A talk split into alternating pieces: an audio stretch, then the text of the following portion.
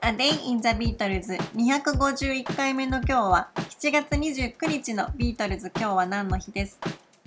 ？1965年の7月29日ロンドンパビリオンでビートルズの2作目の主演映画ヘルプのワールドプレミアが行われビートルズのメンバーは4人揃って出席しています。ビートルズの初の主演映画ハードデイズナイトに引き続き2作目の映画ヘルプもこの日ロンドンパビリオンで初公開されています。この7月29日にはおよそ1万人のファンがピカデリーサーカスに集まりビートルズの登場を待ちわびていました。ジョンはシンシアと一緒に自分が所有するロールスロイスでやってきました。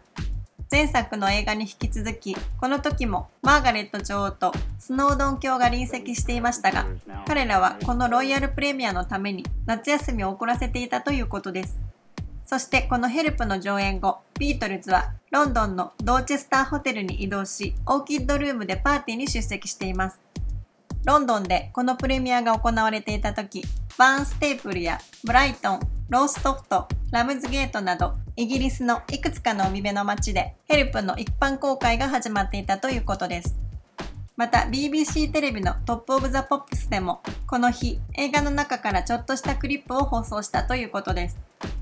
そしてこの華々しいプレミアショーが行われた翌年の1966年の7月29日には後に間違った解釈で大きな騒ぎとなってしまうジョンのキリスト発言を含むインタビューがアメリカのデートブックという雑誌に掲載されています。この頃のビートルズはまだ人前に出る機会も多く、彼らの一挙手一投足はたくさんの好奇の目にさらされていたことが想像でき、4人のストレスはどれほどのものだったのかなと考えてしまいます。A Day in the Beatles 251回目おしまいです。